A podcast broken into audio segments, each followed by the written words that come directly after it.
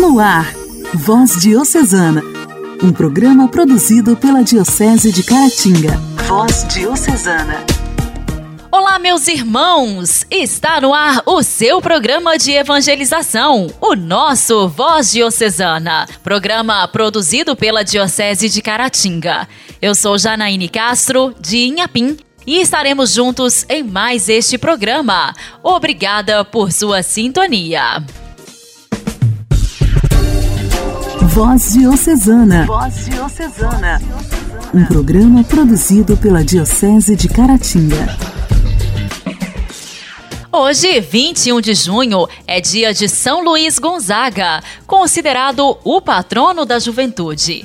São Luís Gonzaga nasceu no ano de 1568, na corte de Castiglione. Recebeu por parte de sua mãe a formação cristã. Já seu pai o motivava a ser príncipe. Sua família tinha muitas posses, mas, graças ao amor de Deus, Luiz, desde cedo, deixou-se possuir por esse amor. Com 10 anos de idade, na corte, frequentando aqueles meios, dava ali testemunho do Evangelho e se consagrou a Nossa Senhora. Ali descobriu seu chamado à vida religiosa e queria ser padre.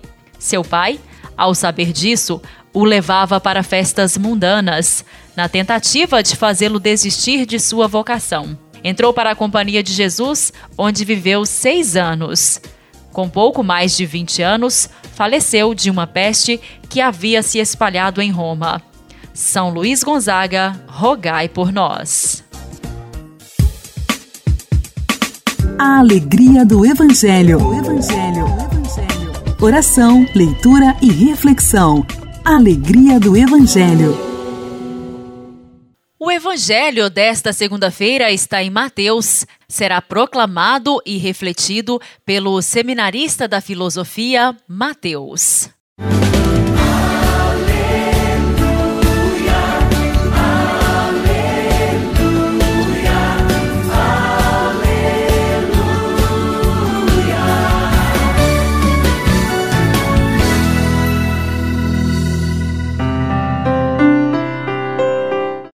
Hoje, dia 21 de junho, temos, pela liturgia de nossa igreja, a leitura do Evangelho de São Mateus, capítulo 7, versículos de 1 a 5. O Senhor esteja conosco, Ele está no meio de nós. Proclamação do Evangelho de Jesus Cristo segundo São Mateus. Glória a vós, Senhor. Naquele tempo, disse Jesus aos seus discípulos: não julgueis e não sereis julgados, pois vós sereis julgados com o mesmo julgamento com que julgardes, e sereis medidos com a mesma medida com que medirdes. Porque observas o cisco no olho do teu irmão e não presta atenção à trave que está no teu próprio olho? Ou como pode dizer a teu irmão: Deixa-me tirar o cisco do teu olho, quando tu mesmo tens uma trave no teu? Hipócrita! Tire primeiro a trave do teu próprio olho, então enxergarás bem para tirar o cisco do olho do teu irmão. Palavra da salvação, glória a vós, Senhor. No Evangelho do dia de hoje, temos a passagem belíssima que é a continuação do Sermão da Montanha, em que Jesus ele ainda por meio de parábolas ensina seus discípulos as verdades do reino dos céus. E nesse dia de hoje, ele quer nos ensinar por essa parábola do, da comparação de que às vezes as pessoas ao nosso redor podem ter as, só um, apenas um cisco no olho deles, mas nós, com a nossa cegueira, nós temos às vezes traves e queremos ainda sim tirar o cisco no olho do nosso irmão. E por meio dessa parábola, Jesus ele quer nos demonstrar a verdade que é o do julgamento precipitado, o de como isso pode atrapalhar as nossas relações. Quantas vezes nós, no nosso dia a dia, acabamos julgando os nossos irmãos pela aparência, acabamos julgando eles pelo que nós vemos pela frente, o que nós nos deparamos no nosso cotidiano e não procuramos aprofundar no conhecimento do que de fato às vezes acabou acontecendo, mas nós julgamos precipitadamente, nós julgamos sem conhecer de fato o que aconteceu com os nossos irmãos e irmãs, às vezes julgamos ele porque vemos nele algum pecado, enfim, quantas vezes nós julgamos nossos irmãos sem saber verdadeiramente o real motivo pelo qual eles cometeram as ações que cometeram? E Jesus ele nos convida a primeiro tirar a trave do nosso olho, ou seja, tirar tudo que nos impede de sermos verdadeiros cristãos, de sermos pessoas inteiras, pessoas verdadeiramente de Deus. Porque só sendo verdadeiramente de Deus, como os santos foram, que nós poderemos assim tirarmos dos olhos dos nossos irmãos os ciscos, os problemas, ajudar os nossos irmãos a resolver os problemas da vida deles. Então que nós possamos pedir muito a Deus, pedir essa grande graça que é a de nós não nos precipitarmos nos nossos julgamentos. Jesus ele não não pede para que nós não ajudemos os nossos irmãos quando vemos que eles pecam verdadeiramente, quando é algo bem nítido aos olhos de todas as pessoas, de todos os que estão ao nosso redor e ao redor deles, mas que nós possamos ter a prudência, a capacidade de reconhecer que muitas vezes nós temos que mudar antes de querer mudar os outros. Louvado seja nosso Senhor Jesus Cristo, para sempre seja louvado.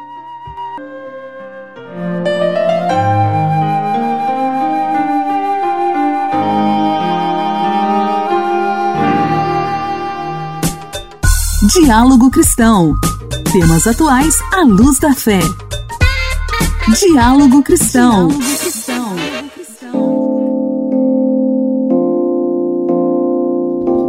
Desde o início da pandemia de Covid-19, o Ministério da Saúde, por meio do SUS, efetua ligações para fazer perguntas sobre possíveis sintomas de Covid-19. Golpistas têm pegado carona nessa iniciativa para conduzir uma falsa pesquisa por telefone sobre a doença, solicitando a confirmação de um código enviado via SMS para validação do procedimento. O problema é que, ao ceder estes números, você pode estar dando de mãos beijadas o acesso ao seu WhatsApp. Hoje no quadro Diálogo Cristão, o repórter Henrique Carmo traz pra gente mais informações sobre esse golpe que tem causado diversos prejuízos. Em plena pandemia, mais uma vez, criminosos estão utilizando a Covid-19 como isca para realizar golpes pelo celular. Seja por SMS, pelo WhatsApp ou por meio de ligação, os golpistas se passam por pesquisadores do Ministério da Saúde que estão realizando um levantamento sobre a doença no país. Após uma série de perguntas, o criminoso pede para que a vítima envie um código de seis dígitos que chega via SMS. Neste momento, o golpista consegue clonar o aplicativo de mensagens do usuário e passa a utilizar a conta pessoal da vítima para extorquir parentes e amigos. O Ministério da Saúde informou que existe um serviço do Sistema Único de Saúde, o Telesus, que pode entrar em contato com o paciente para informações sobre a Covid. Porém, os servidores não pedem nenhum tipo de código ao usuário. Igreja, Igreja em Ação. Formação, CNBB, notícias, Vaticano, diocese, não paróquia, troco a minha Igreja fé. em Ação. Igreja em Ação. Escutar todo o povo de Deus no continente é a proposta da atual etapa de preparação para a primeira Assembleia Eclesial da América Latina e do Caribe, organizada pelo Conselho Episcopal Latino-Americano.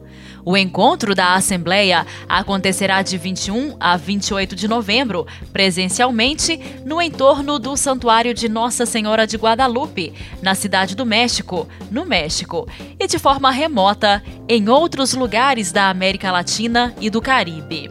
Com o lema Somos Todos Discípulos Missionários em Saída, a Assembleia tem por orientação a quinta Conferência Geral de Aparecida, ocorrida em 2007 e propõe contemplar a realidade e seus desafios. Com o intuito de tornar a Assembleia Eclesial da América Latina e do Caribe mais conhecida, a Conferência Nacional dos Bispos do Brasil realizou, no dia 7 de maio, uma apresentação virtual, onde diferentes pessoas foram explicando o que ela representa e os passos a serem dados, especialmente neste primeiro momento em que está acontecendo o processo de escuta, que vai se prolongar até o mês de julho. No Igreja em Ação de hoje e durante toda esta semana, nós saberemos um pouco mais sobre a Assembleia Eclesial da América Latina e do Caribe. Mediados pela irmã Valéria Leal, assessora da Comissão Episcopal Pastoral para a Juventude. Diferentes convidados foram explicando aquilo que o padre Joãozinho, que foi animando o encontro com suas músicas, definia como um chamado do Papa Francisco a fazer um caminho sinodal, a colocar a sinodalidade ao serviço do reino.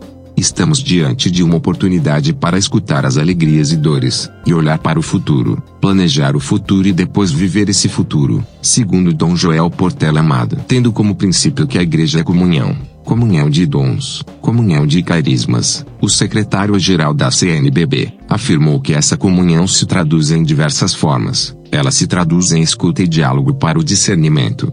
O bispo auxiliar do Rio de Janeiro insistiu em que é preciso discernir, é preciso ouvir o Espírito. Juntemo-nos, conversemos, rezemos. Ele lembrou que as conferências na América Latina têm sido realizadas pelos bispos, mas agora estamos ante uma assembleia com todas as forças evangelizadoras, a partir, portanto, da beleza que é o batismo.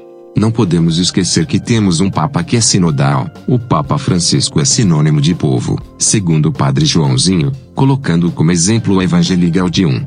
Nesse sentido, a Assembleia Eclesial pode ser definida como lugar de convocação do povo de Deus, lembrando a Assembleia de Siquem, no Antigo Testamento, o Eclesia do Novo Testamento. Também lembrava as palavras do Papa na convocação da Assembleia Eclesial da América Latina e do Caribe, onde dizia que nada de elite, nada de ideologia. Ainda mais, o religioso do Sagrado Coração de Jesus, destacava a importância da Assembleia como espaço de diálogo num mundo em conflito. Lembrando o lema da Assembleia: Somos todos discípulos missionários em saída. Padre Patrick Samuel Batista destacou que os convocados são todo o povo de Deus, lembrando a ligação dessa proposta com a eclesiologia do Concílio Vaticano II.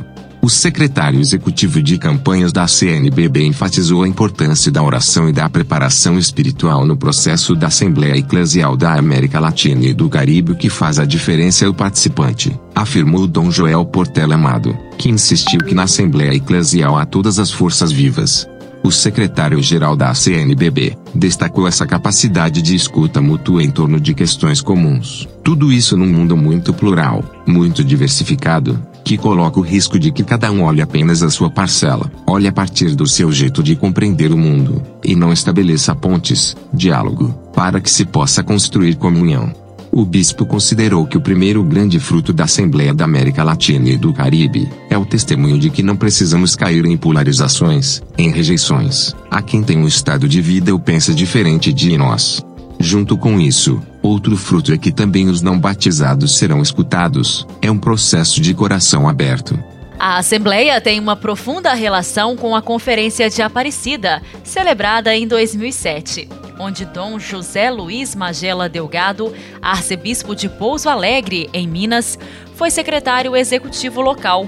Ele relatou os bastidores da última Conferência Geral do Episcopado Latino-Americano e Caribenho. Um trabalho de muitas forças e uma experiência de comunhão com o povo, insistindo em que os bispos delegados se sentiram no meio do povo e isso apareceu na reflexão e no documento final. Voz Diocesana. Voz Diocesana. Queridos ouvintes, programa Voz Diocesana, seguindo nesta segunda-feira.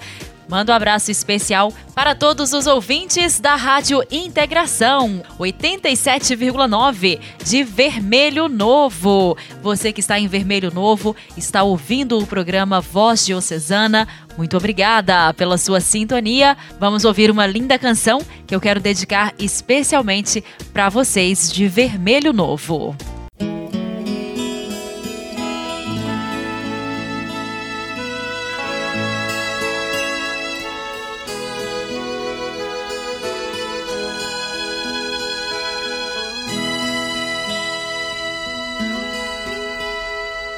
Se a paz como um riacho do céu descer enfim, se murmurando inquieta ela passar perto de mim, nas águas desta paz, minha alma eu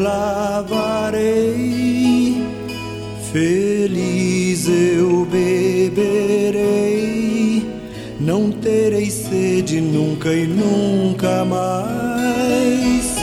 Nas águas desta paz, minha alma eu lavarei, feliz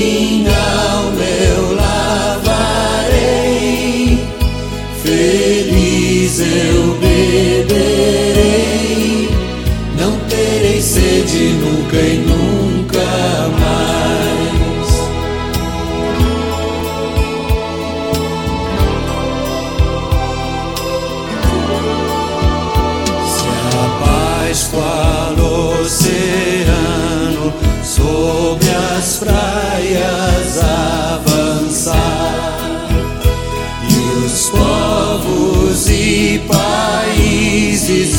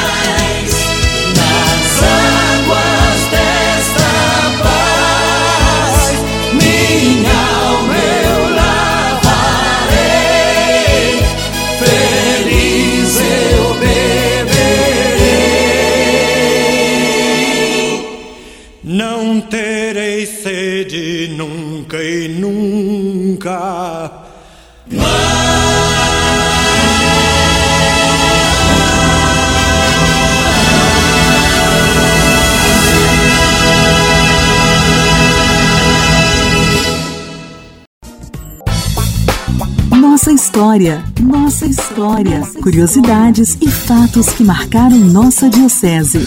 Nossa história.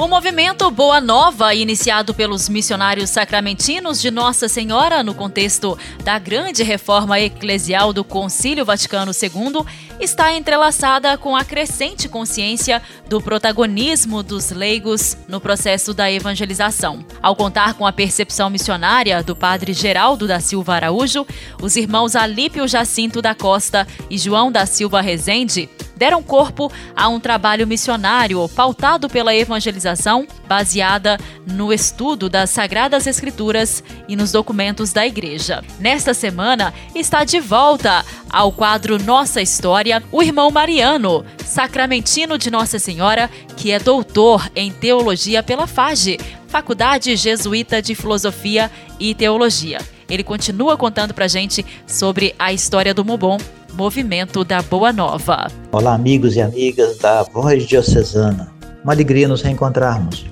Quando Alípio volta, então, do Chile, ele tem receio de que as mudanças e a nova visão de igreja que ele adquire lá possa se confrontar com o jeito como o Padre Geraldo encaminhava os cursos e encontros. Então ele começa a modificar a dinâmica dos cursos, mas sem criar um conflito com o Padre Geraldo. Ele vai administrando de tal forma com que vai saindo aos poucos daquela polêmica com os protestantes e inserindo elementos de formação de comunidade. Importante lembrar que a partir de 1968, o padre Geraldo Silva deixa a direção dos missionários sacramentinos de Nossa Senhora, deixa de ser superior geral e fica mais liberado para atender as comunidades. E ele então assume esse atendimento numa grande extensão de comunidades e o Alípio fica mais por conta dos cursos e encontros. Nessa época, a partir de 1970, o João Rezende, terminando seu curso de teologia em Belo Horizonte, também passa a fazer parte dessa equipe, que ganhou até o nome de Comunidade Missionária Itinerante. Eles moravam na Vargem Grande, formavam uma comunidade religiosa, Padre Geraldo Silva, Alípio e o João Rezende, e como comunidade missionária se dedicavam aos cursos e encontros. A chegada também do João Rezende, que tinha feito uma teologia também com esse calor das conclusões do Vaticano II, vai reforçar ainda mais esse espírito né, da vida de comunidade. Então a Bíblia continua como eixo principal dos trabalhos, mas agora voltada para essa formação de comunidade. Então isso foi muito importante porque aos poucos foi ganhando um novo estilo. E o curso né, da Boa Nova foi fazendo com que os pioneiros agora começassem a ter assim um outro nome. Aos poucos, por causa do curso que começou a dar muito certo, o curso da Boa Nova, multiplicado pelos pioneiros, então começou a ser recebido pelas comunidades como a turma da Boa Nova. Quando chegava o pessoal para dar o curso, diziam: "Está chegando aqui a turma da Boa Nova".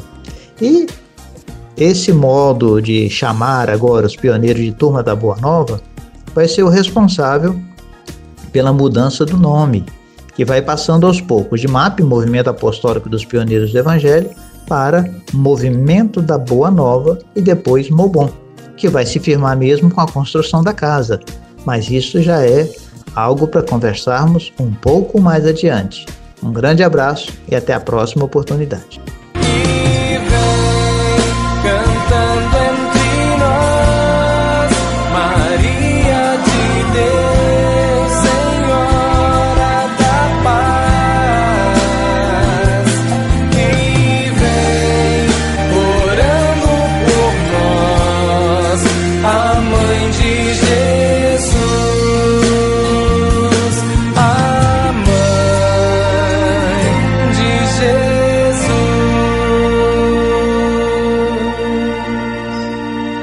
Momento Mariano. Mariano.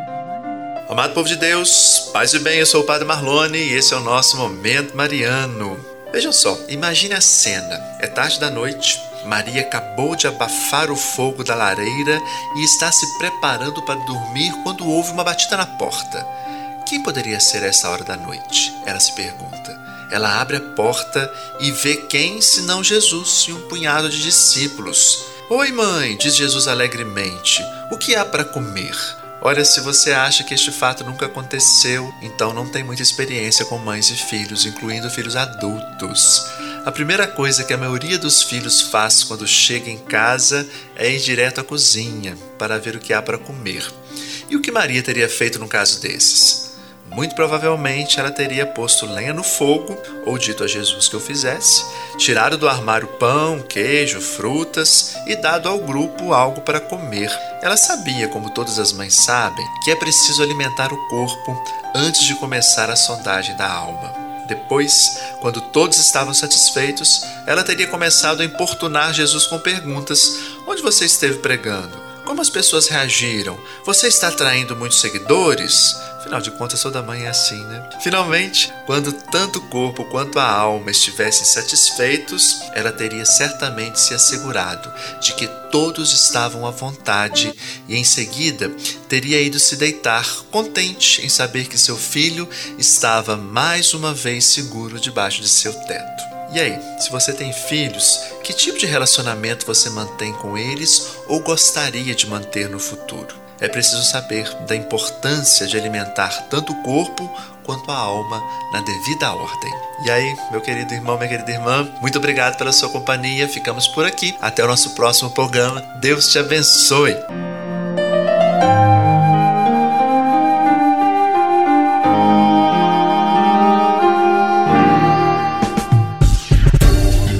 Voz Diocesana. Voz Diocesana. Um programa produzido pela Diocese de Caratinga. Queridos ouvintes, o Voz Diocesana desta segunda-feira fica por aqui. Agradeço por sua companhia. Me despeço pedindo para que você não se esqueça que Deus está cuidando das suas dores. Em suas lutas, Deus está gerando vitória. Seja forte e não perca a esperança que o melhor é Deus quem está preparando para a sua vida. Confie, acima de todas as coisas, Deus é aquele que muda situações para te abençoar. Do jeitinho dele, o extraordinário se tornará real na sua vida. A paz de Cristo para você. Excelente semana. Você ouviu Voz Diocesana, um programa da Diocese de Caratinga.